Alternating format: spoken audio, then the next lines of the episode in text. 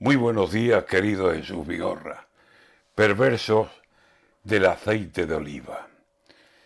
Por culpa de lo que tienen los rusos y ucranianos, ya saben que en el bolsillo español nos están dando. Ahora hablan del aceite de oliva virgen, milagro que gobierna en la cocina con pleno poder de mando. Donde se ponga el aceite, que se quiten los pringados que aunque se llamen aceites, son grasas. ¿Se han enterado? Porque aceite solo hay uno, de aceite, el zumo, el caldo de la aceituna molida, el más sabroso óleo santo.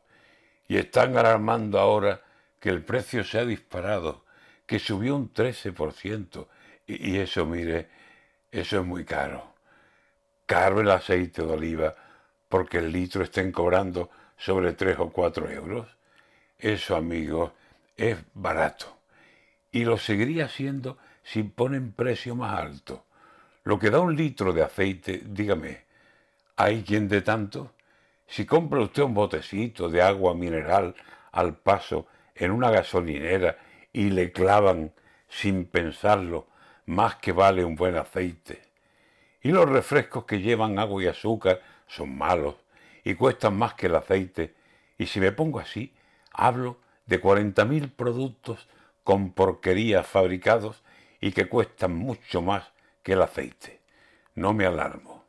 Aunque doblaran el precio, seguiría siendo barato mi amado aceite de oliva, virgen, hijo de ese árbol que es el padre de la tierra andaluza, de los campos.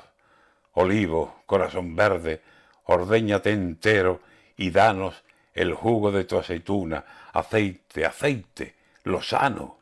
La paz del aceite irá lentamente por los platos, bendiciendo la comida de la paz. No será caro, por más que la guerra obligue a subir su precio. Hermano, consume aceite de oliva, que siempre será barato.